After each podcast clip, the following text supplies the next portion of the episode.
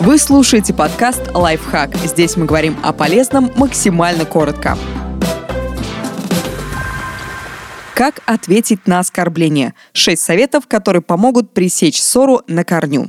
Оскорбить. Только при условии, что ваше оскорбление будет остроумным, обращено к хорошо знакомому человеку и скорее разрядит обстановку, чем усугубит конфликт. Во всех остальных случаях это не лучший выход пошутить. Разница между остроумным оскорблением и шутливым ответом в том, что во втором случае вы высмеиваете саму ситуацию. Если коллега сказал, что вы подготовили уродливую презентацию, можно ответить «Пожалуй, ты прав, в следующий раз не буду просить помощи у своего пятилетнего сына» ответить на намерение, а не на слова. У любого оскорбления всегда есть скрытая цель. Сделайте тайное явным, обозначьте ее. Например, в ответ на грубые слова скажите «Между нами произошло что-то действительно серьезное, раз вы решили сделать мне больно» сохранить спокойствие. Если оскорбление исходит не от близкого человека, а от коллеги, знакомого или даже незнакомца, никогда не показывайте, что слова вас задели. Скорее всего, за ними кроется неуверенность, недовольство собственной жизнью и желание просто отыграться на вас.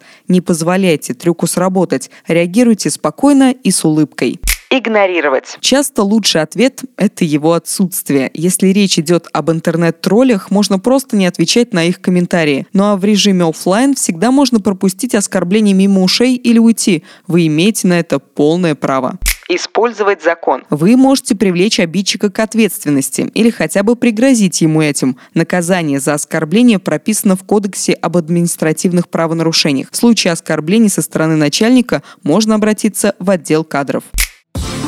Подписывайтесь на подкаст «Лайфхак» на всех платформах, ставьте ему лайки, пишите комментарии. Услышимся!